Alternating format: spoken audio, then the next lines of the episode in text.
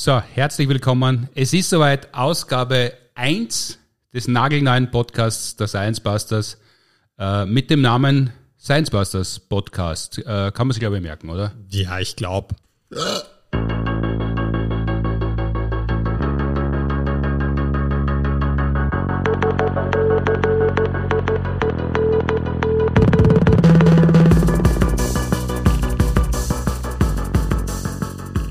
Folge 1 des lang erwarteten Science Busters Podcasts. Mir gegenüber sitzt Martin Moder, Molekularbiologe. Hallo. Hallo. Florian Freistetter wird da in der nächsten Folge auch zu uns stoßen und dann noch weitere Mitglieder der Science Busters zu unserem Podcast. Ein, ein Wunschkind, kann man glaube ich sagen, oder? Ja, auf jeden Fall. Also das war ja schon wirklich lang geplant.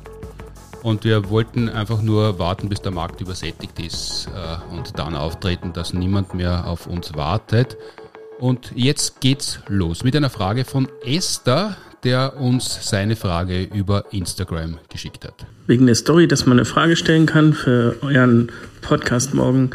Mich juckt's in den Fingern, auch eine Frage zu stellen, die nichts mit Corona zu tun hat, weil das Bild echt gut war.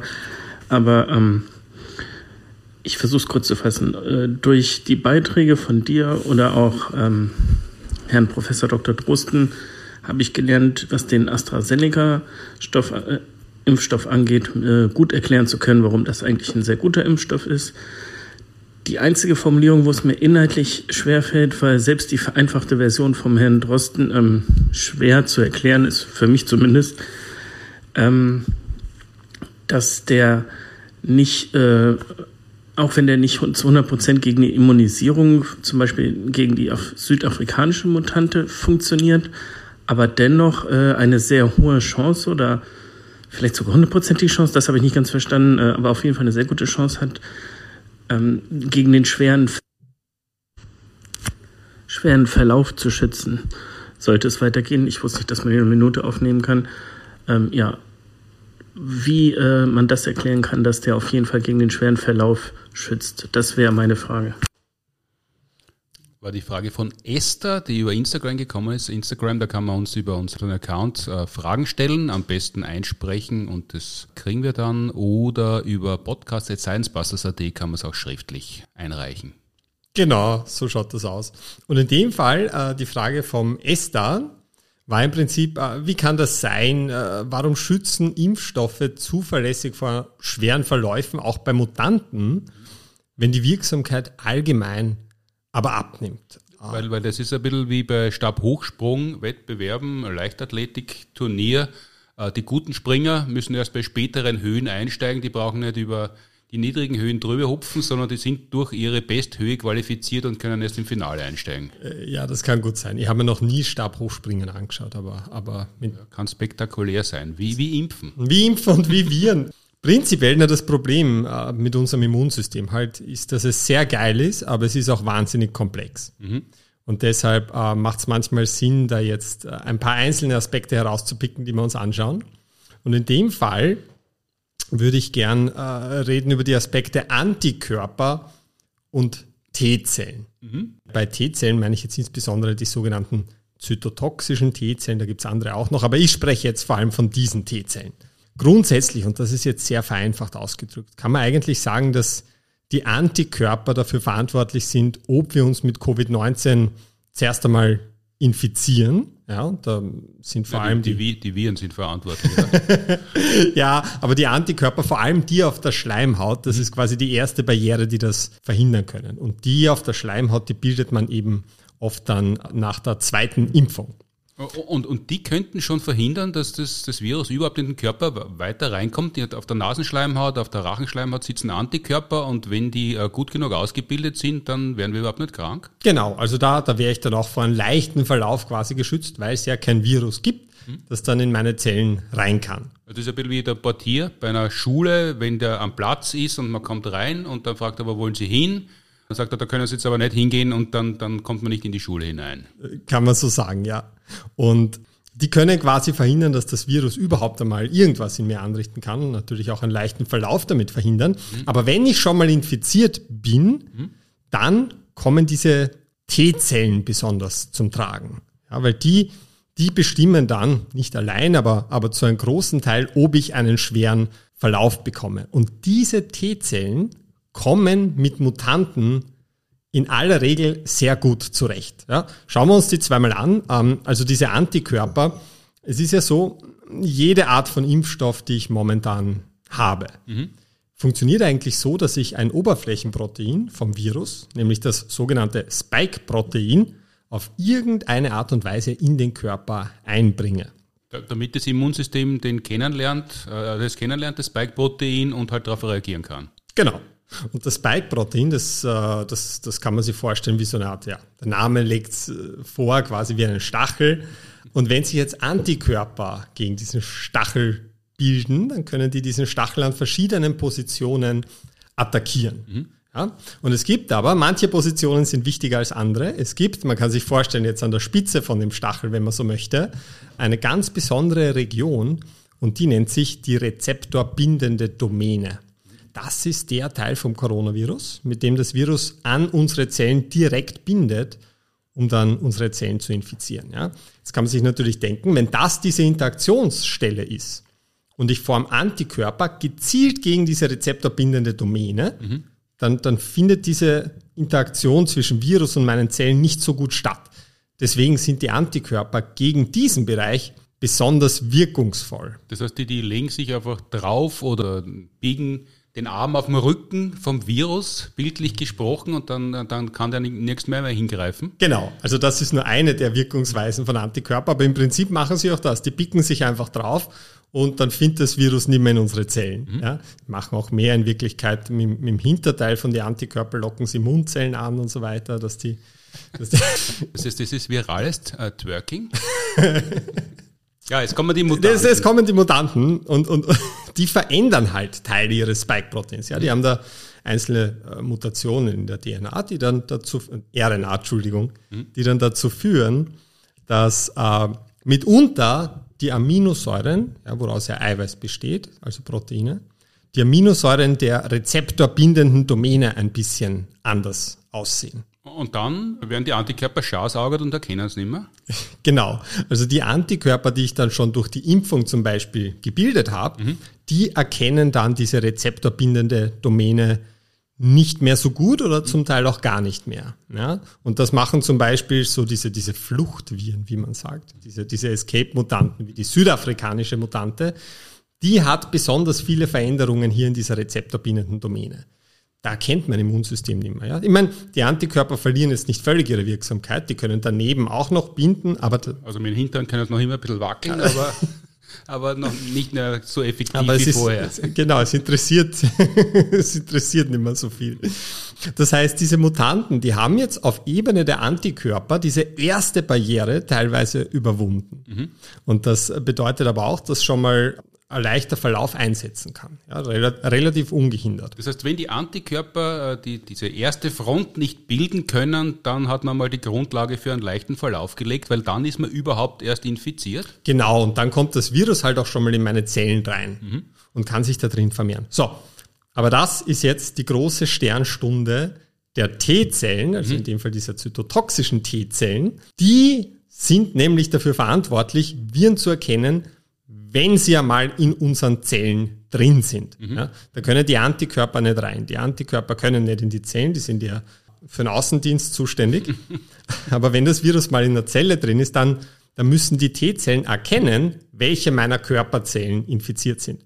Und das machen es eigentlich total geschickt, weil meine Körperzellen sind ja auch nicht deppert. Mhm. Wenn in denen ein Virus drin ist, dann nehmen die kleine Teile von dem Virus und zeigen es an ihrer Oberfläche her.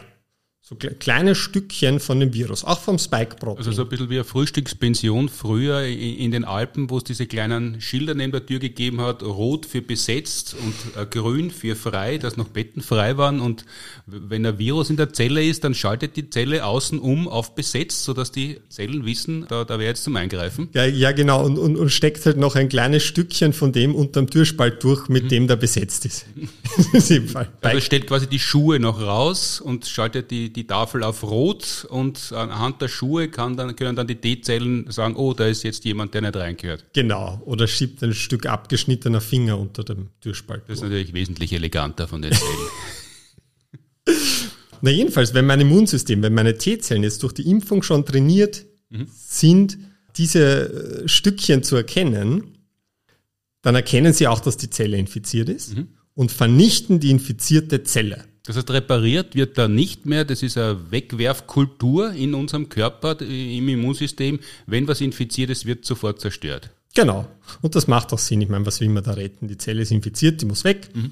Ähm, und es ist in der Bio die Biologie ist ja wahnsinnig verschwenderisch. Mhm.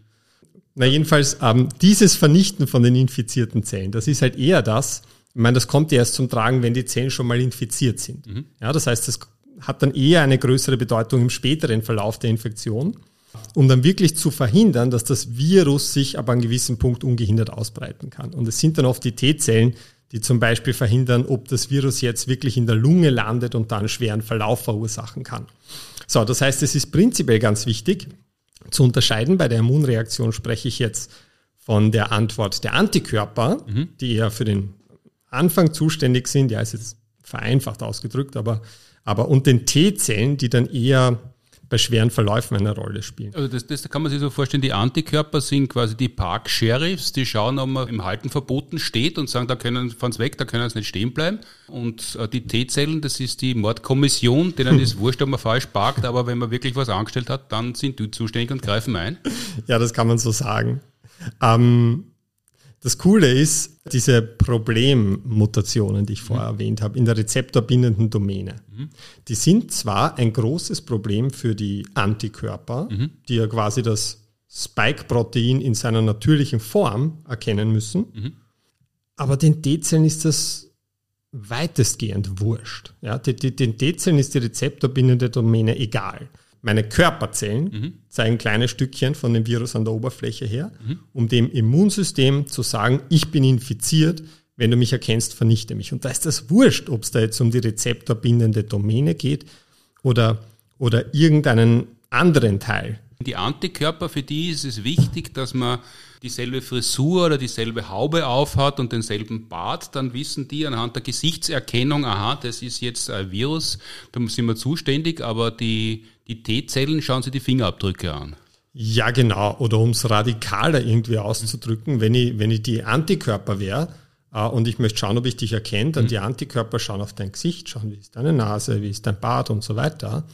Äh, die T-Zellen, äh, die zerstückeln dich vorher in kleine Fetzen und wurscht, wie dein Gesicht ausschaut, die Fetzen werden immer gleich ausschauen. Ja, da ist dann ein Stück Leber, ein Stück Niere und die, die werde ich schon erkennen. Ja, und ich meine, das ist jetzt nicht, äh, weiß ich nicht, Kochen mit Moda, sondern das ist ja, da gibt es ja Studien, mhm. äh, die das bestätigen und da gibt es auch ganz neue Studien. Also da gab es zum Beispiel eine vom, vom Februar 2021. Da haben sie angeschaut, die Antikörper nach der Impfung mit dem BioNTech-Impfstoff. Mhm. Äh, in Kombination mit dieser südafrikanischen Mutante. Mhm. Ja, also das ist ja die, die als am problematischsten gilt. Und da haben sie schon gesehen, dass diese Mutante den Antikörpern ziemlich gut entkommt. Mhm. Ja, die haben gesehen, die rezeptorbindende Domäne wird nicht so gut erkannt. Daneben die Stellen, die erkennen es schon noch, aber die sind halt nicht so wirkmächtig, mhm. diese Antikörper. Aber was halt auch gesehen haben, ist, dass die Antwort der T-Zellen kaum beeinflusst war. Mhm. Also die erkennen das nach wie vor super. Und deshalb, und das ist ja das, was man bei vielen Impfstoffen sieht, und zumindest gilt das als einer der Hauptgründe.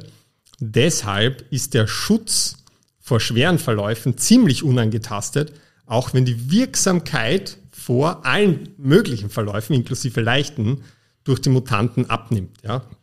Also wir haben ja, wir haben ja oft diese, diese Zahl vor Augen, diese Wirksamkeit. Ja, und da steht dann, der Impfstoff hat eine Wirksamkeit von 70 Prozent. Mhm da ist es dann sehr verlockend, sich zu denken, ah, 70 Prozent. Das heißt, wenn ich jetzt ein Pech habe und ich gehöre quasi zu diesem einen Drittel, das jetzt trotzdem infiziert wird, ja, was eine falsche Denkweise ist, aber, aber das glauben halt viele, dass der Impfstoff dann ja überhaupt nichts gebracht hat. Dann habe ich ja Pech gehabt, dann habe ich mich umsonst impfen lassen. Ja. Aber, aber so ist das überhaupt nicht. Weil wenn ich geimpft bin und trotzdem erkranke, ist einfach die Chance, dass ich einen leichten Verlauf habe, deutlich höher.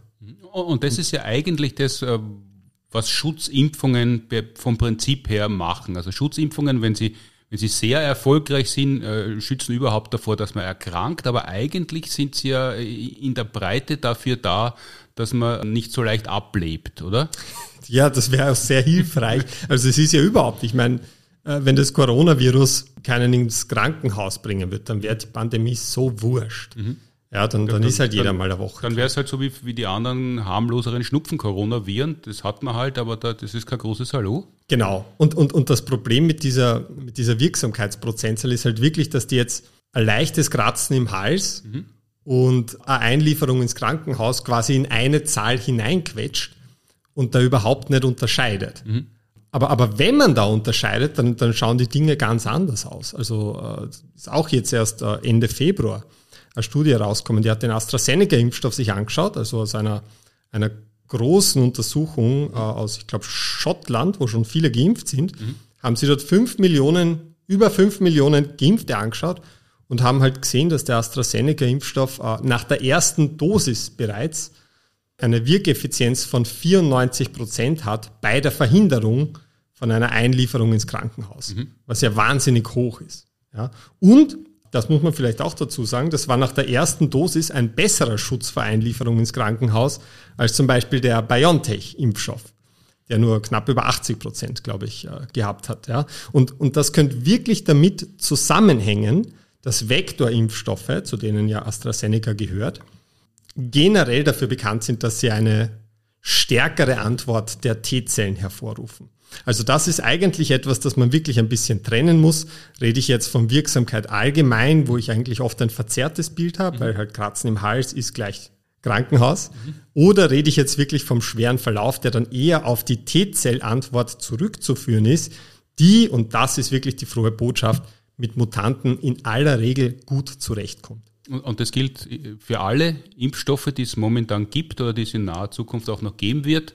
Die sind darauf designt, kann man das so sagen, dass sie auf jeden Fall so wirken, dass die schweren Verläufe verhindert werden können? Ja, ich würde gar nicht sagen, dass sie gezielt darauf designt äh, sind, aber das liegt einfach in der Natur unserer Immunantwort, mhm.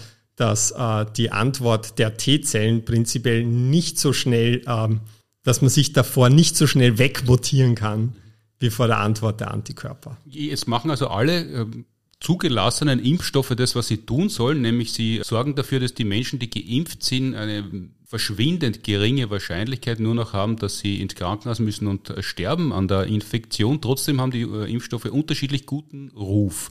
Also gerade AstraZeneca ist vermutlich der momentan unbeliebteste Impfstoff. Äh, wenn Impfstoffnamen für Kinder Vornamen hergenommen würden, würde niemand sein Kind AstraZeneca nennen momentan. Aber woher kommt das, wenn, wenn die Wirkung ja teilweise besser ist als beim super coolen äh, BioNTech-Impfstoff? Kommt, kommt das vielleicht daher, weil, wenn man liest, äh, AstraZeneca, da, da sind Schimpansenviren äh, verarbeitet und das möchte kein Mensch haben? Das habe ich auch jetzt schon ein paar Mal bei FM4, hat ja auch unlängst wer bei uns angerufen äh, und, und, und, gefragt, ob das stimmt, dass wir damit mit Affenviren infiziert werden. Äh, und das stimmt wirklich und das hat aber auch einen Sinn. Äh, es ist ja generell so, diese Vektorimpfstoffe, ja, also, also Vektor heißt in dem Fall so viel wie Träger. Mhm. Das heißt, äh, und ich habe schon erwähnt, man möchte irgendwie das Spike-Protein in unseren Körper einbringen. Mhm. Und in, im, im Fall von Vektorimpfstoffen nimmt man da ein an sich harmloses Virus, mhm äh, nämlich ein Adenovirus, das sind Erkältungsviren, könnte man dazu sagen, und bringt da die Erbinformation für das Spike-Protein ein mhm. und infiziert dann unsere Zellen damit, sodass unsere Zellen danach das Spike-Protein herstellen. Ja, und man nimmt aber gar nicht das Adenovirus, wie es ist, das für sich genommen schon relativ harmlos ist, sondern man macht es noch harmloser indem er so ein E1-Gen rauslöscht. Das ist dafür verantwortlich, äh, dass sich äh, das Virus vermehren kann. Also, also das, das, ist, das, das, ist dann quasi wirklich nur noch quasi der Briefträger, der Informationen reinbringt, aber, aber eigentlich nur abgibt und dann wieder geht und gar nichts weitermacht? Genau, ja, also es, es ladet das nur ab und man muss auch sagen, äh, und das Schöne an einem Podcast ist ja, wir haben ja Zeit auszuführen, äh, deswegen macht man das ja im Endeffekt, dieses E1, weil es ist, es ist da viel Fehlinformation im mhm. Umlauf bezüglich dieser Vektorimpfstoffe. Da heißt dann wieder, Adenoviren können Krebs auslösen. Und das ist, das kann ich zwar machen, wenn ich bestimmte Systeme mit Adenoviren verwende, aber wenn das passiert, dann war das immer wegen dem E1-Gen und das ist da nicht drin. Ja? Mhm. Also das ist wirklich ein Gen, das in den Zellzyklus eingreift. Das habe ich nicht in den Vektorviren, die ich bei Impfungen verwende. Mhm. Also das aber gibt man extra raus, damit genau. erst recht nichts passieren kann. Richtig, richtig. Nicht, also ja? es ist verglichen mit den Adenoviren, die mich normalerweise infizieren. Mhm. Ja, und die aller, allermeisten von uns waren schon mit Adenoviren infiziert, oft ohne, dass wir das merken. Mhm ist das noch deutlich harmloser. Also, also das gibt's, dass man eine Vireninfektion hat, ohne dass man das mitkriegt? Ja, ja, ist gar nicht, gar nicht so selten. Also es ist nicht jedes Virus so, das uns gleich, gleich krank macht. Ich meine, viele kriegen es mit, manche kriegen auch Probleme durch Adenoviren, aber das sind eben alles Adenoviren, die äh, sich vermehren können und dieses E1-Gen haben, das ist da nicht, das ist das harmlose. Sondern die, die da verwendet werden, die hat man im Griff, gentechnisch, da weiß man, womit man es zu tun hat, man macht nur eine Hülle, gibt ein bisschen was rein, was in den Körper rein transportiert genau, wird. Genau, im Prinzip ist das einfach das Transportvehikel. Mhm. So, das nimmt man, damit infiziert man unsere mhm. Muskulatur. Ja, das spielt sich ja alles lokal in der Schulter ab in mhm. Wirklichkeit. Und jetzt habe ich aber folgendes Problem. Ich habe schon erwähnt, dass die meisten von uns schon mit Adenoviren infiziert waren. Und es gibt viele Adenoviren. Und jetzt könnte es aber natürlich sein, wenn das ein Adenovirus ist, mit dem bei uns schon viele infiziert waren, dann habe ich schon so viele Antikörper dagegen in meinem eigenen System, dass in dem Moment, wo ich geimpft werde, wird quasi dieses Vektorvirus gleich vernichtet und es kann gar nicht seinen Job erledigen. Also, da wird quasi der, der, Briefträger wird erschossen, bevor er das Paket abgeben kann. Da sage ich, ich möchte nur das Paket abgeben, aber, aber Nein. wird schon vorher erledigt. Ja. Da haben wir schon gehabt, haben, wissen wir schon, was da passieren kann. ich unterschreibe nichts. Genau. Äh, und, und, und das will man natürlich nicht. Und da gibt es verschiedene Arten, damit umzugehen. Eine Möglichkeit ist, man macht so wie zum Beispiel äh, Johnson Johnson oder wie Sputnik V, äh, dass man einfach Adenoviren nimmt, die sehr selten sind beim Menschen. Ja, die es zwar gibt, die hier und da Menschen infizieren, aber wo man weiß, nur wenige haben bereits Antikörper dagegen.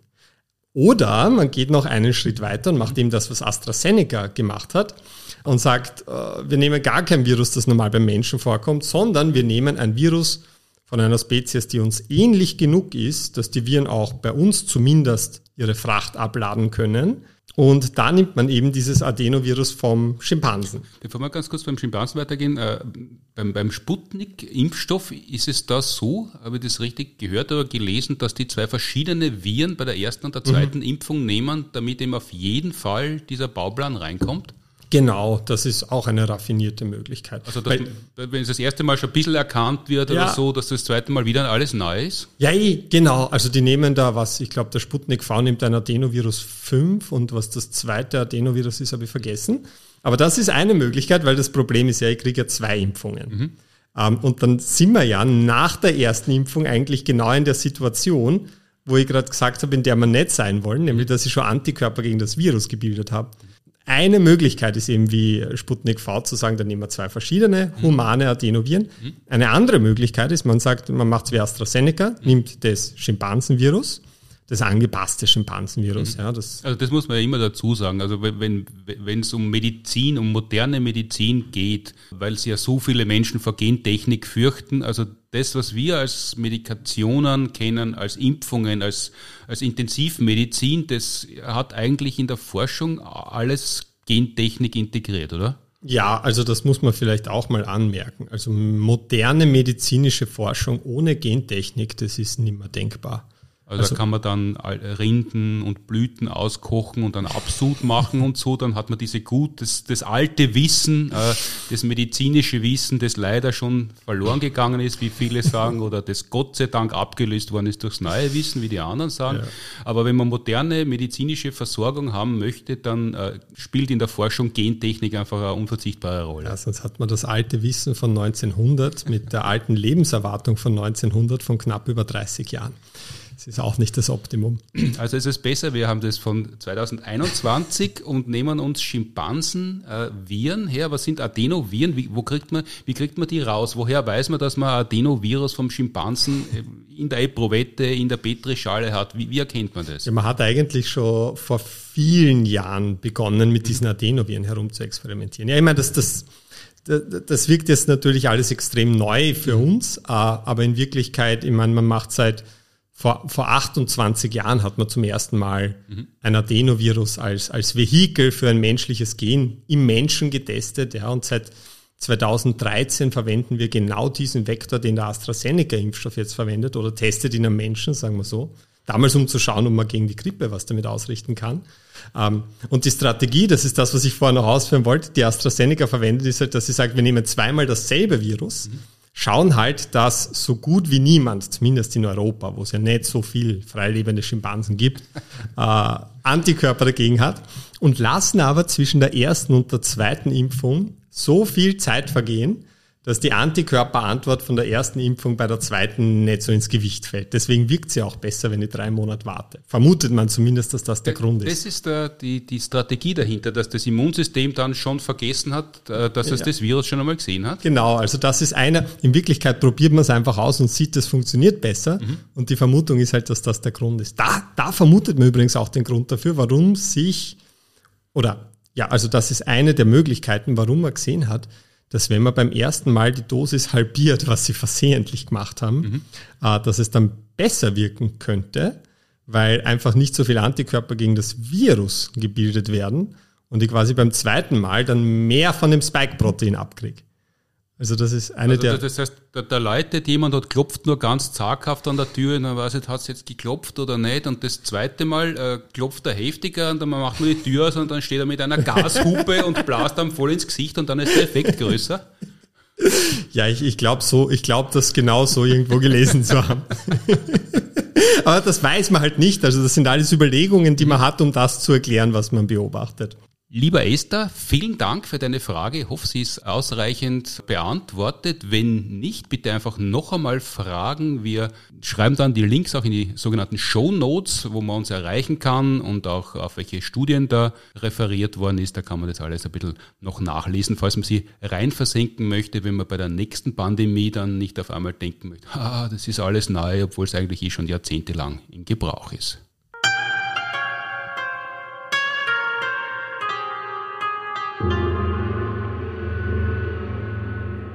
So, das war Teil 1 der ersten Ausgabe des Science Busters Podcasts, wo wir uns gedacht haben, am Anfang beantworten wir schnell und kurz eine Frage, die uns geschickt worden ist, äh, in Pandemiezeiten wahrscheinlich vornehmlich zu Corona und schwuppdiwupp ist eine halbe Stunde vorbei. Und das führt auch da gleich hin, warum es äh, jetzt ein Science Busters Podcast gibt, weil es ist nicht unbedingt naheliegend. Wir haben äh, nicht zu wenig Arbeit. Wir bespielen ganz viele Formate. Also warum gibt es den Podcast? Weil wir das wünschen, weil es technisch geht, weil es üblich ist mittlerweile, weil man nicht mehr erklären muss, was ein Podcast ist. Nein, S äh, sondern weil in den vielen Formaten, die wir äh, seit vielen Jahren schon befüllen, zum Beispiel auf FM4 kurze Kolumnen, wie eben die Beschreibung schon sagt, sind die kurz. Oder ähm, auch, auch bei den Bühnenshows ist es so, dass man nur eine gewisse Zeit lang mm, ein Thema auswalzen kann und dann muss es meistens ein Experiment geben oder Musik oder was auch immer, um äh, das Showpublikum äh, bei der Stange zu halten, weil die Leute kommen ja auf Unterhaltung und zur Show und das soll auch geboten werden und keine fünfstündige Vorlesung mit vertiefter Ausbildung. Äh, in den Büchern kann man in die Tiefe gehen, das machen wir auch immer wieder, aber dort sind die Updates schwierig, weil Update heißt halt neue Auflage und die, wenn man das Buch schon hat, kauft man sie ganz selten eine neue Auflage.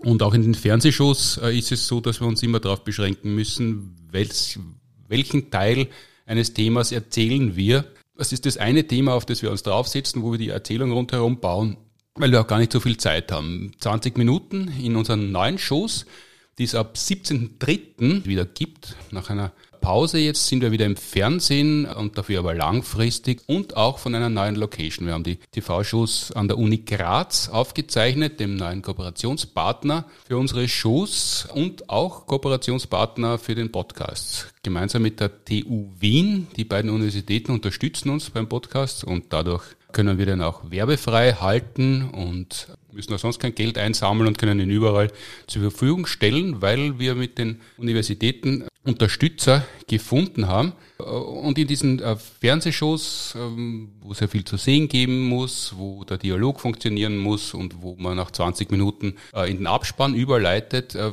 fehlt auch oft die Zeit, um Dinge in ihrer Ausführlichkeit auszubreiten, wie es aber eigentlich interessant wäre, weil es ja zu vielen Sachen viel, viel mehr zu sagen gäbe. Also wie gesagt, die erste Frage zu, zum schweren und leichten Verlauf wollten wir eigentlich kurz und bündig in fünf bis maximal zehn Minuten beantworten und dreimal so lang ist es geworden. Wir werden äh, den Podcast deshalb zum Anlass nehmen, um immer wieder, wenn es dann die Fernsehfolgen gibt, die neue Staffel und wir haben da ein Thema behandelt, zu dem es eigentlich mehr zu sagen gäbe, wenn wir das im Podcast weiter ausführen oder aufgreifen und äh, den Rest auch noch dazu erzählen. Das hat es in den vergangenen Folgen äh, schon gegeben. Also wir zeichnen ja jetzt auf die Folge 100 hin auf. Kurz vor Weihnachten wird die Folge 100 ausgestrahlt werden. Und in einer der früheren Folgen, The Power of Lauf, hat die geheißen, ist es um Klimawandel gegangen. Das haben wir so illustriert, dass äh, Florian Freistetter die ganze Show lang auf der Laufmaschine gelaufen ist und CO2 produziert hat. Und auf der anderen Seite, ähm, Martin, äh, die haben uns unterhalten über äh, Fleischproduktion und was es denn da für Möglichkeiten gäbe, also jetzt industriell wissenschaftliche Möglichkeiten, um äh, den Menschen weiterhin zu ermöglichen, dass sie Fleisch essen können, ohne dass Massentierhaltung weltweit gepflogen wird, was ja doch ein ziemlicher Beitrag zur, zur Treibhausgasemission ist und sind da aufs Kunstfleisch gekommen, wie das genannt wird. Der Kunstfleischburger war da ein großes Thema, der damals allerdings noch äh, relativ teuer war. Ich glaube 300.000 Dollar hat der erste Kunstfleischburger gekostet. Auch kein Happy Meal im engeren Sinn. Aber der äh, kommt so zustande, dass, dass es zwar Fleisch ist, aber es äh, müssen die Tiere nicht sterben, damit wir Fleisch essen können, äh, sondern das wird anders produziert. Genau, ja, also es ist echtes Fleisch aus einer echten Kuh zum Beispiel.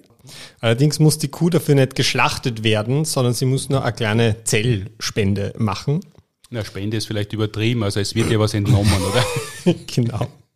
Das Ganze funktioniert so. Ich fasse kurz zusammen, was wir da quasi in der Sendung äh, besprochen haben. Wenn ich Fleisch herstellen will, entweder nehme ein Tier und bringe es um und, und esse sein Fleisch, oder äh, ich nehme das Tier, entnehme ihm Zellen, züchte daraus quasi das Fleisch in Zellkultur nach. Das nennt man dann auch In-vitro-Fleisch. Mhm. Und dieser Nachzuchtprozess, das Ganze funktioniert so. Es, es gibt in unserer Muskulatur, ja, und im, im Endeffekt will ich ja äh, Muskelgewebe züchten, was ja. Nur ganz kurz, ja. entnehmen äh, Zellen oder so, das, das macht man mit einer Spritze. Also schneidet man nicht mit dem Messer ein Stück runter und legt es dann irgendwo hin, sondern. Ja, so, es würde im Prinzip auch gehen, aber das wäre nicht so chirurgisch sauber. Es ist nicht direkt eine Spritze, aber es funktioniert ähnlich, nur umgekehrt. Es mhm. ist eine Muskelbiopsie. Mhm. Also ich steche mit so einem dünnen Rördel rein und, und Zupferstücke Muskulatur raus. Das ist kein großer Eingriff. Das macht man beim Menschen auch. Da muss man gar keine Vollnarkose geben. Ja, Biopsien sind ja üblich. Also wenn genau. man verschiedene Organe und, und, Körperstrukturen untersuchen möchte, dann nimmt man ein bisschen was raus und schickt es dann ein und dann wird es untersucht und dann gibt es ein Ergebnis. Genau. Und wie beim Menschen, so bei der Kuh, mhm. zupft man ein bisschen Muskulatur raus. Und damit ich diese Muskulatur dann aber vermehren kann, in Zellkultur, brauche ich ganz bestimmte Zellen, weil die normalen Muskelzellen, ja, also die, die sie wirklich anspannen, mhm.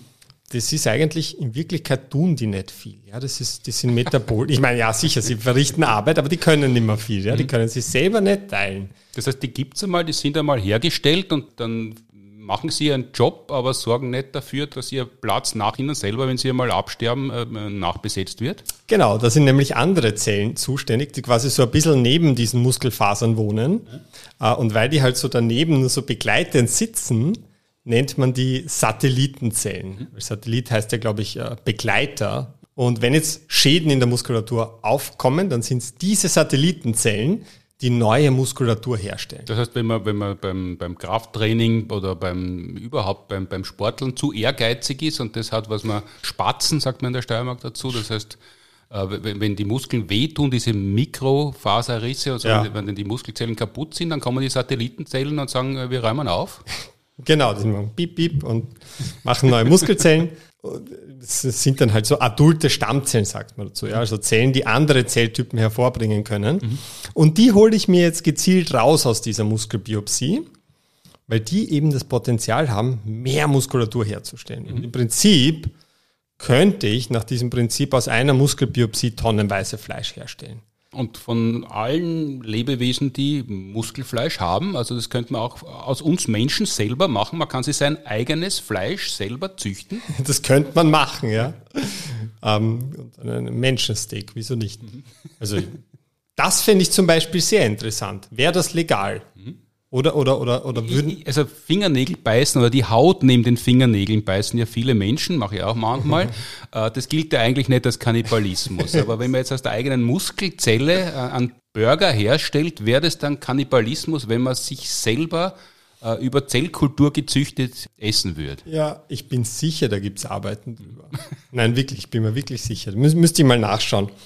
Jedenfalls, da gibt es übrigens gute Nachrichten. Es ist jetzt, das, das, das kann man jetzt eigentlich schon lang, ja, also spätestens seit 2013, wo man das zum ersten Mal gegessen hat, ähm, weiß man, dass es geht. Mhm. Es ist auch deutlich günstiger geworden und jetzt erst vor ein paar Monaten hat Singapur als erstes Land der Welt wirklich die Freigabe, die, die gesetzlichen Bedingungen geschaffen, dass das auch verkauft werden darf. Weil das war lang ein Hindernis, dass man sagt, gut, wir können es jetzt, äh, es ist, es ist noch immer ein Special Interest für Leute, die viel Geld haben. Mhm.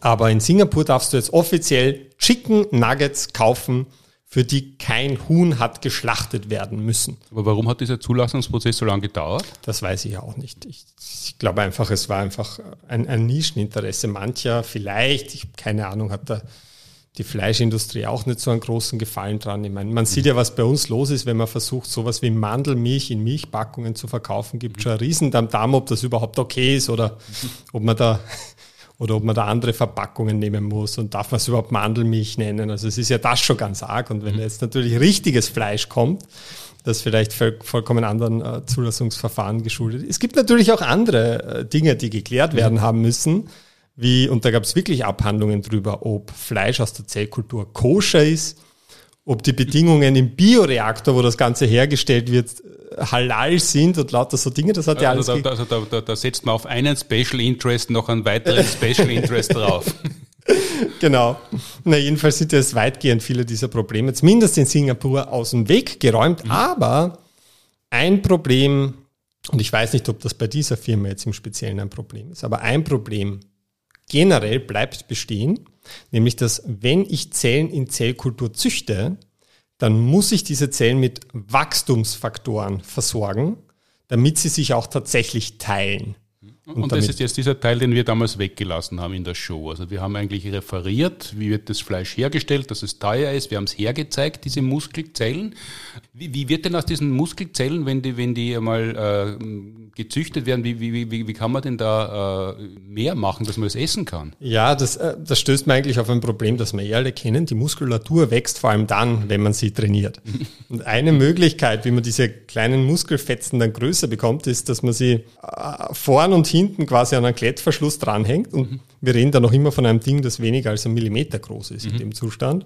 Und dann jage ich elektrische Impulse durch, sodass das Ding quasi zusammenzuckt, kontrahiert und dadurch wächst es. Und das kennt man hier aus der Fernsehwerbung in der Nacht. Da werden also Bauchgurte beworben, die man umschnallt und die elektrisch betrieben werden und dann wird man groß und stark und kriegt drei bis vier Sixpacks äh, in einer Woche. es ist, ist genau.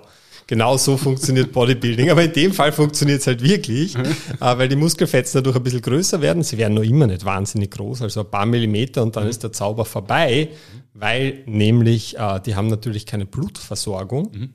Und deswegen würden dann irgendwann die inneren Zellen keinen Sauerstoff, keine Nährstoffe mehr kriegen und das Ganze stirbt einfach ab. Das heißt, es wird auf der einen Seite schon zu vergammeln beginnen, während es auf der anderen Seite noch dazu wächst. Genau. Gammelfleisch mit Ansage, wenn man so möchte.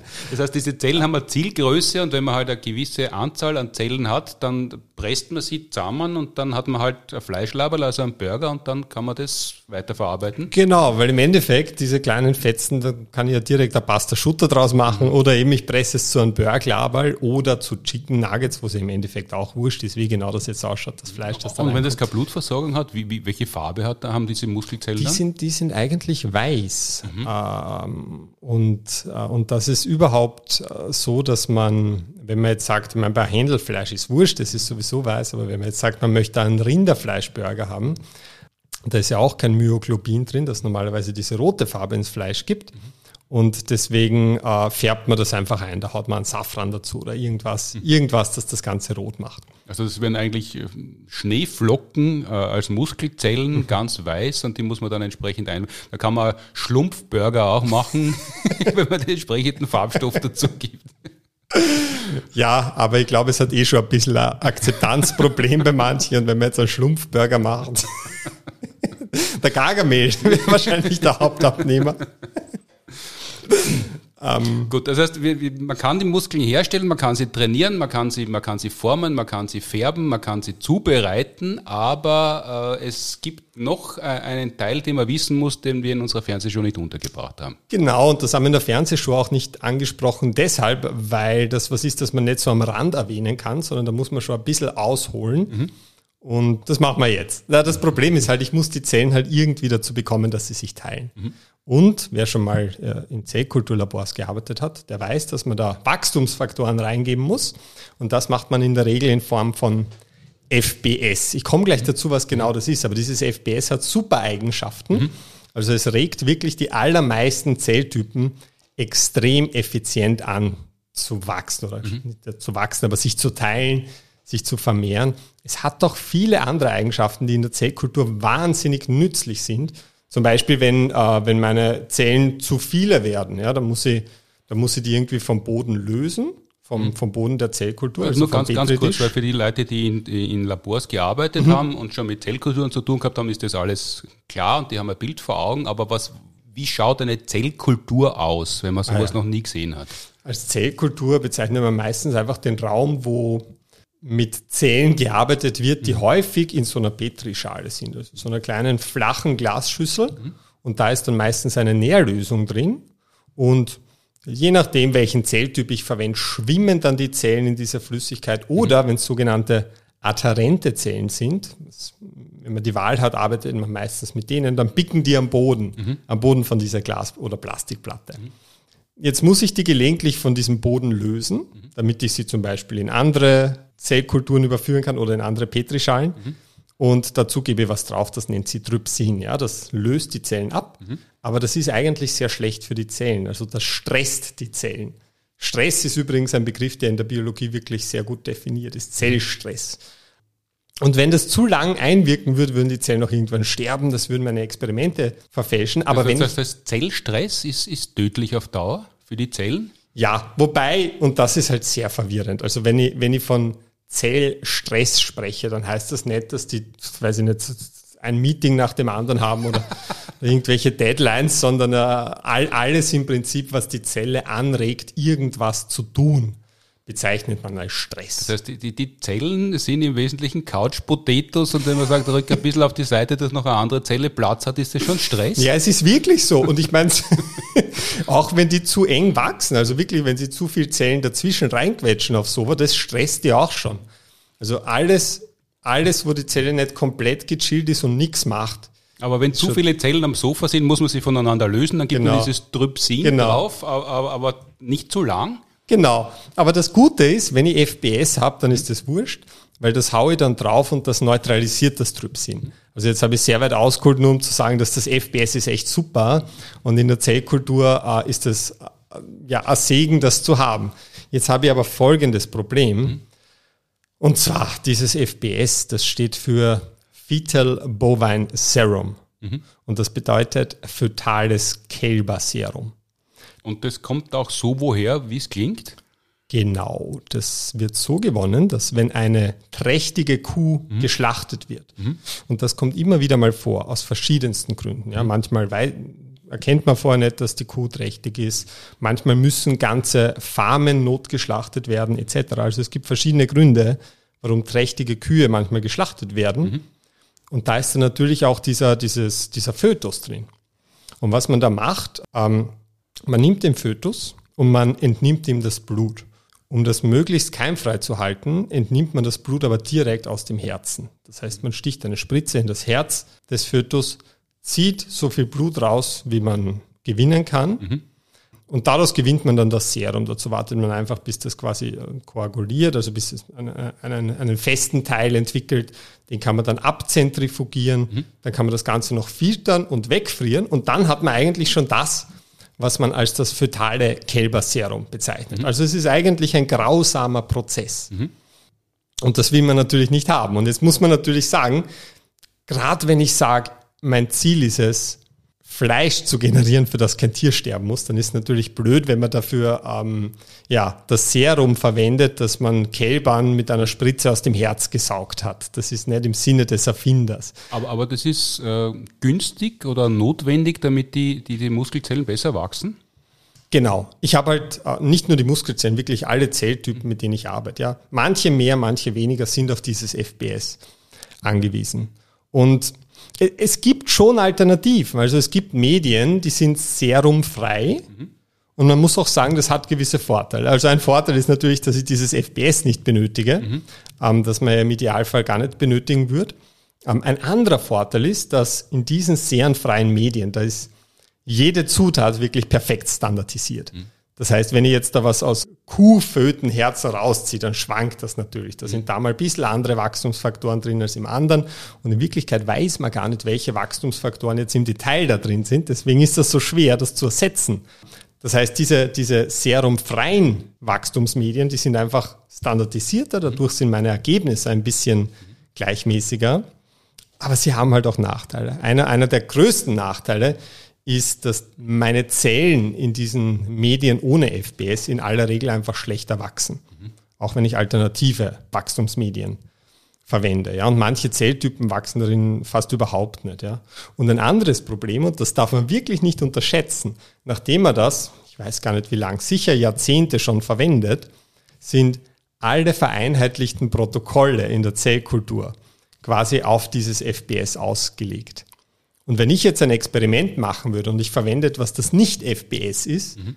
dann kann ich meine Ergebnisse gar nicht so leicht abgleichen mit dem, was andere Forschergruppen bei ihren Experimenten herausbekommen haben, weil ich gar nicht weiß, inwieweit jetzt diese, diese anderen Wachstumsfaktoren da vielleicht reingespielt haben. Das heißt, wenn da jetzt einzelne Labore ausbrechen, kann es gut sein, dass man dann quasi die Rückmeldung bekommt, ah, schön und gut, aber schauen Sie, ob das vielleicht mit FBS das gleiche Resultat liefert, weil da kennen wir uns aus, da wissen wir, was zu erwarten wäre. Das heißt, wenn man da einen Umstieg plant, dann wäre das ein jahrzehntelanger Prozess. Man wird heute anfangen und in 10, 20, 25 Jahren wären vielleicht alle auf einem anderen Niveau und dann könnte man dieses FPS vermeiden, was ja bei der Fleischproduktion muss es ja nicht sein. Also dort muss man das ja nicht unbedingt, da hat man halt früher oder später dann Muskelzellen, äh, aber, aber in der Forschung selber ist es, ist es ja auch von Belang offensichtlich, oder? Genau, und man muss auch sagen, das FPS ist ja auch wahnsinnig teuer. Also ich glaube, so ein halber Liter davon kostet 600 Euro mhm. von einem guten Hersteller und ich weiß nicht, bei mir im Labor,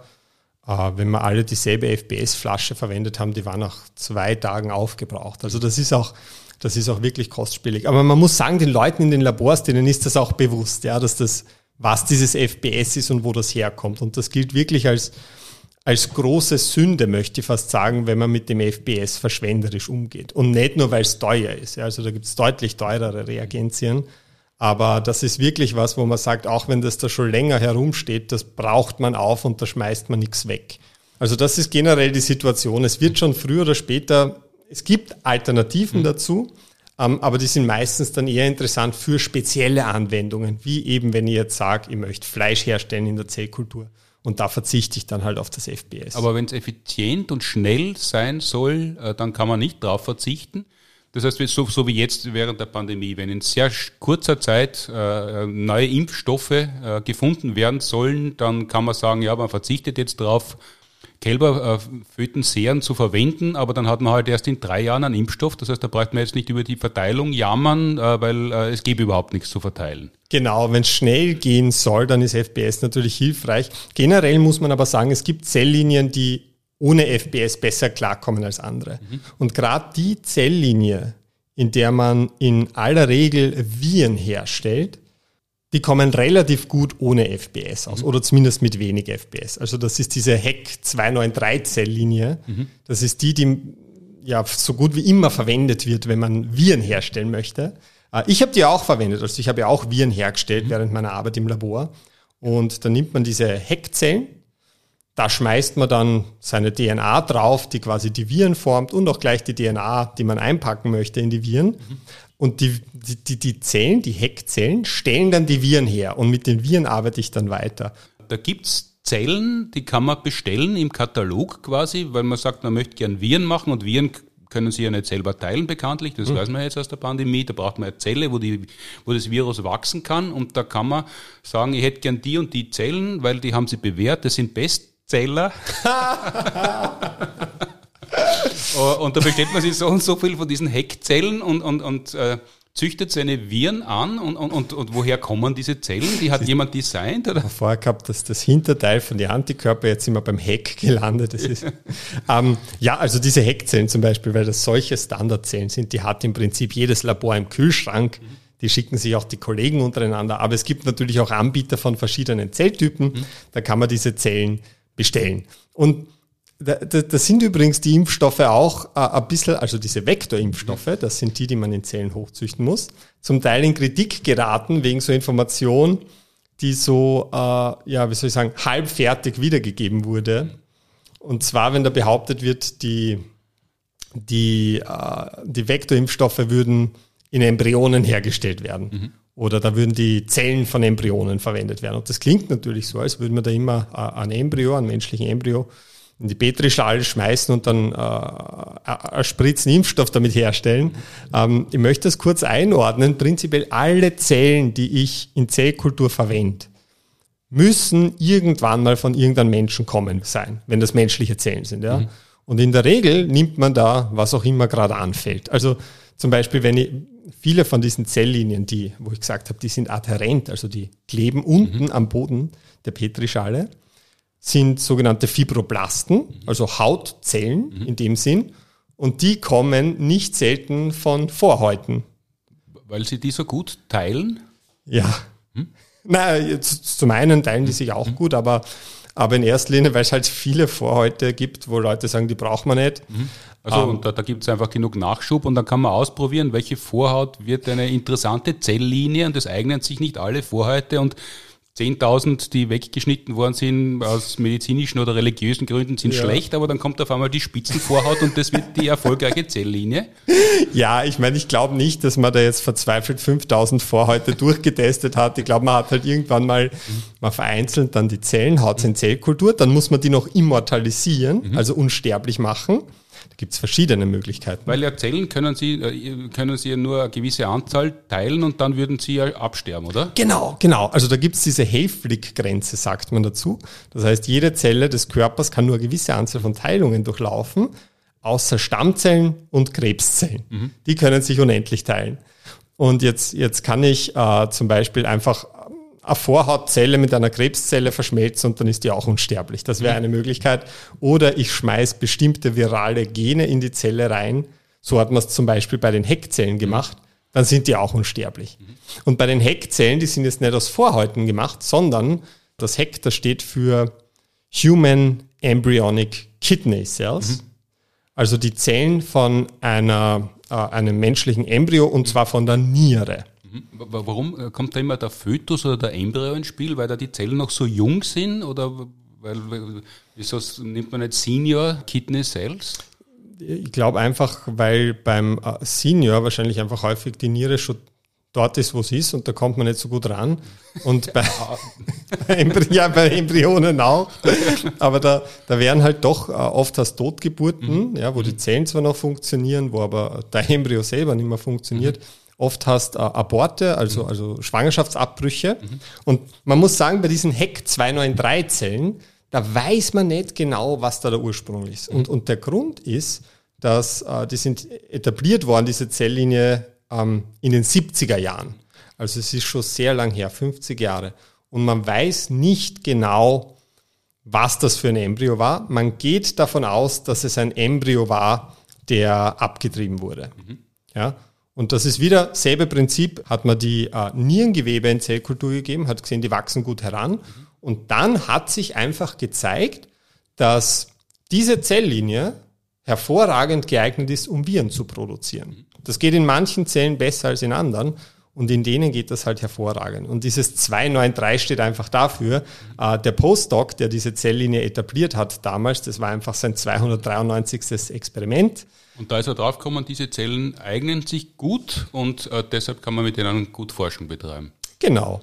Und das war natürlich, äh, das war für manche ein großes Thema, weil äh, viele stehen ja, wie gesagt, wir wissen es nicht genau, aber wenn man sagt, da war irgendwo in dieser Kette vor Jahrzehnten einmal eine Abtreibung im Spiel, gibt es natürlich Leute, die sagen, da möchte ich damit nichts zu tun haben, mhm. äh, auch religiös begründet zum Teil. Mhm. Aber mittlerweile hat sogar der Papst offiziell bestätigt, dass es okay ist, mit dem AstraZeneca-Impfstoff geimpft zu werden, auch wenn vor Jahrzehnten da vielleicht mal ein toter Embryo beteiligt war. Naja, gut. Äh, das ist günstig, weil es noch immer viele Menschen gibt, die auf den Papst hören. Aber sagen wir, ist jetzt in der täglichen äh, Lebensführung nicht unbedingt der Maßstab der Wahl. Aber es hat sich halt als günstig erwiesen und das, das, das ist diese, äh, diese Art von Zellkulturarbeit. Also immer wenn, wenn von Zellkulturen die Rede ist, also wenn man irgendwo hört, ja, das haben wir in Zellkulturen ausprobiert, mhm dann sind Zellen, die schon seit Jahrzehnten standardisiert worden sind, deren Ursprung äh, oft so ist, dass man sich denkt, das würde man jetzt äh, nicht absichtlich so machen, aber es hat sich als praktikabel erwiesen. Und da arbeiten jetzt schon seit so vielen Jahrzehnten so viele Labore und, und, Menschen damit, äh, dass die Standards einfach so gesetzt sind, dass man, dass man damit erfolgreich arbeiten kann. Weil das ist ja natürlich auch immer die Voraussetzung, dass man Erfolg hat, dass man das vergleichen kann, dass man den anderen fragen kann äh, und dass man es verbessern kann. Ja, genau. Also man macht es wirklich so immer, wenn man die Möglichkeit hat, mit einer Zelllinie zu arbeiten, mit der schon viele andere gearbeitet mhm. haben, dann macht man das. Weil die Wahrheit ist, wir stellen uns das immer so sauber und clean vor, Zellkultur. Mhm die allermeisten Zellen in Zellkultur sind so kaputte Zellen. Also wirklich, die haben so wenig noch gemeinsam mit den Zellen, die wir in unserem Körper haben. Ähm, aber wenn damit schon viele andere Leute gearbeitet haben, dann weißt schon, inwiefern die kaputt sind. Also haben die dreimal so viel Chromosome wie normale Zellen, haben die fünf Kopien von dem einen Chromosom, fehlt vielleicht ein ganzes Chromosom. Äh, und, und also wirklich, die haben, die haben merkwürdige Eigenschaften und, und wenn aber viele andere damit schon gearbeitet haben, dann ist meistens schon gut beschrieben, wie merkwürdig die Eigenschaften von diesen Zellen sind. Und du kannst das ein bisschen einordnen und wenn was nicht funktioniert, kannst du andere fragen, ob das an der Zelllinie liegt. Also ich habe das selber gemacht während meiner Forschung. Ich habe da mit einem der, der kaputtesten Zellsysteme gearbeitet, die man sich überhaupt nur vorstellen kann. Äh, wir haben ja von, von jedem Chromosom quasi zwei Stück, jetzt mhm. außer den Geschlechtschromosomen. Meine Zellen, die haben von jedem Chromosom nur ein Stück gehabt mhm. und dann wieder von manchen doch ein bisschen mehr und von manchen dann hat der Arm von dem Chromosom, das war irgendwas. Ja. Also das hat kaum noch was mit dem menschlichen Körper zu tun in Wirklichkeit. Aber es war noch immer so viel angenehmer, mit diesen Zellen zu arbeiten, als mit denen, die direkt von den Patienten entnommen wurden. Einfach, weil es da Leute anrufen kannst und sagen, da ist irgendwas komisch, hast du das auch gesehen bei deiner Zelllinie? Und das hilft wirklich enorm. Sonst könnte man gar nicht äh, so forschen, wie man das vorhat, weil man zuerst einmal diese äh, immer neuen Zellen zuerst kennenlernen muss und mhm. standardisieren muss, bevor man überhaupt eine Aussage treffen kann. Nimmt man die Zellen, die man schon kennt, weil dann kann man mal einen Schritt weitergehen. Ja, ja. Und wenn Überraschungen kommen, dann, dann weiß man auch, ob das an der Zelllinie liegt. Bei mir ist mal, bei mir sind alle Zellen, in, die ich in der Zellkultur hatte, sind immer nach ein paar Tagen gestorben. Mhm. Ich habe mir gedacht, das ist eine komische Zelllinie, aber in Wirklichkeit äh, hat sich herausgestellt, habe ich äh, eine Chemikalie überdosiert und alle Zellen inklusive der Experimente meiner Kollegen einfach in regelmäßigen Abständen ausgemerzt. Und das hätte ich früher erkannt, wenn ich die Zelllinie besser gekannt hätte. Aber äh, so war es großes Hallo, wie wir alle draufgekommen sind. Und dann, dann danke vielmals, Herr Moder. Ja. ich habe es nie so groß herum erzählt, aber, aber ich glaube, es wird spätes, keiner. Spätes Coming Out. Das ist der Vorteil bei internationaler Forschung. Die meisten können kein Deutsch. Das war jetzt der weite Bogen vom äh, äh, Kunstfleischburger, von den Chicken Nuggets, die es jetzt in Singapur gibt, über die Zellforschung, äh, über dieses FPS, zu den, äh, äh, zur, zur Forschungsgeldverschwendung von Martin Moder aufgrund von äh, Alltagsschlamperei. Äh, wie, wie, schmeckt denn so ein Chicken Burger? Weiß, weiß man das? Also kann man den bei uns, kann man den bestellen? Man kann ja übers Internet normalerweise alles bestellen. Kriegt man den bei uns, wenn man den bestellen möchte? Ich habe mal angefragt, damals war noch die Begründung, es geht leider nicht, weil es nicht als Lebensmittel äh, freigegeben ist. Ähm, bei der Verkostung damals 2013, da waren ja zwei äh, Star-Koch und irgendeine äh, äh Star-Kosterin oder, oder auch Köchin, glaube ich. Ähm, und es war ein bisschen trocken das, das Problem ist halt, man hat normalerweise Steak und so weiter soll saftig sein, da muss auch ein Fetten drin sein. Da hast du aber reine Muskelzellen, also keine einzige Fettzelle drin. Das heißt, man hätte vielleicht ein bisschen mehr das heißt, das Öl muss man, drauf muss man wirklich in der Pfanne ordentlich in, in Öl herausbraten ja. und noch würzen und vielleicht ein Semmelbrösel oder irgendwas anderes, was das, was die Muskelzellen zusammen, also eigentlich verschierte Leibchen macht man dann mit irgendeinem ein Bindungsmittel und aber man muss äh, als Fett als Geschmacksträger muss man dazugeben. Genau. Aber jetzt gibt's diese Chicken Nuggets in Singapur im Supermarkt dort. Ja. Na, ich, ich weiß nicht, nein, ich glaube, es ist ein, ein einzelnes Restaurant, das das jetzt anbietet. Mhm. Ich bin mir nicht mehr sicher, äh, wie hoch die Kosten waren, aber ich glaube, es war in der Größenordnung von etwa 50 Euro für ein Chicken Nuggets Menü. Ein, also Menü. Und ja, ja. Wie viele also Nuggets das, kriegt das, das weiß ich nicht. Es kann sein, dass das so, es ist ja das Furchtbare an diesen feinen Restaurants, dass sehr viel Geld zahlst und nachher nicht komplett überessen bist, wie ich das bevorzuge, wenn ich dann gehe. Ja, das kann ich nicht bestätigen. Wenn man dort schon öfter war, äh, man geht sehr wohl sehr satt raus, weil es ja in den Feinschmecker-Restaurants äh, drei bis fünf Grüße aus der Küche gibt, Zwischengänge gibt, Nachgänge gibt und man sitzt sehr lang und isst und genießt. Das ist alles sehr raffiniert zubereitet und man geht sehr wohl satt raus. Also das ist ein Vorurteil von den Menschen, die noch nicht oft in Feinschmeckerlokalen waren. Ich war halt einmal, da war es nichts und seitdem war ich halt nicht mehr. Ja, außerdem ist das oft wirklich eine kunstvolle Inszenierung. Also es ist eigentlich eine Theatervorführung mit Essen und man kann die Show aufessen. Also ich wenn man es sich leisten kann, was ja nur sehr selten kann, also nur wirklich zu Jubelanlässen äh, mache ich das, aber dann kann ich es nur empfehlen. Jetzt, wo wir Podcaster sind, können wir uns das ja mal öfter leisten. ja.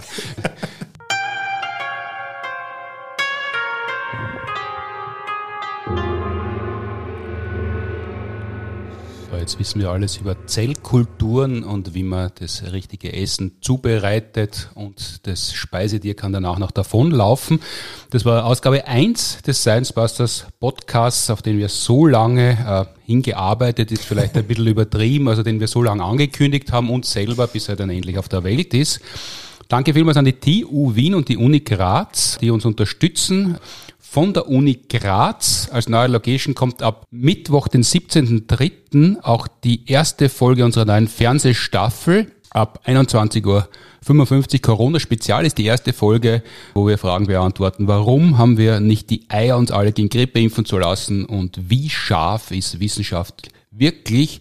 Wöchentlich gibt es dann eine neue Folge am 24.03. Hund und Katz. Wir versuchen natürlich mit allen Mitteln Publikum anzulocken mit Hunden und Katzen. Sogar live wieder ein Hund auf der Bühne. Woody, der Universitätshund von Helmut Jung, wird und äh, beantworten die Frage, sind Hunde schlauer oder Katzen? Weil wenn Hunde äh, glauben, dass sie uns eine Freude machen, wenn sie zum x-ten Mal das angeschlatzte Hölzel bringen, sind die schlau äh, und schlauer als Katzen. Aber wenn Katzen so viel schlauer sind als Hunde, äh, warum können sie dann nicht einmal bellen? Wöchentlich auf ORF 1, immer 21.55 Uhr und ab dann weltweit rund um die Uhr und sieben Tage lang abrufbar in der ORF DVD zum Nachschauen online. Wer uns schreiben möchte, kann das gerne tun. Wir freuen uns und zwar unter podcast at sciencebusters.at, ein E-Mail. Und wer uns Fragen schicken möchte als Sprachnachricht, das geht über den Sciencebusters Instagram-Kanal Links äh, zur heutigen Ausgabe gibt's in den Show Notes. Der Plan ist, dass wir uns in 14 Tagen wieder hören können, für alle, die das möchten, äh, dass wir alle 14 Tage eine neue Ausgabe herstellen. Das nächste Mal auch mit Florian Freistetter. Danke fürs Zuhören. Wer Kunstfleisch Chicken Nuggets ergattern hat können, ich glaube, da wären wir neugierig, wie sie schmecken. Auf jeden Fall. Und wo man sie beziehen kann. Danke vielmals für dieses Mal. Bis zum nächsten Mal. Wiederhören. Wiederschauen.